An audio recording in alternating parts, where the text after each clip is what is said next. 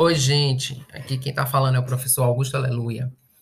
Eu queria dar as boas-vindas a todos e dizer que, através dessa plataforma, nós vamos trabalhar vários conteúdos da área farmacêutica, especialmente os conteúdos de química analítica e de tecnologia farmacêutica, é, mas também temas relacionados, né, como o controle de qualidade, principalmente o físico-químico, no que diz respeito às possibilidades de impurezas inorgânicas de metais e compostos químicos que existem, possivelmente, em matrizes farmacêuticas. Quando eu me refiro a essas matrizes, eu estou é, me referindo a insumos farmacêuticos intermediários, é, o próprio produto acabado, é, diversos compostos, diversas matrizes do segmento farmacêutico, cosméticos, plantas medicinais, fitoterápicos, etc.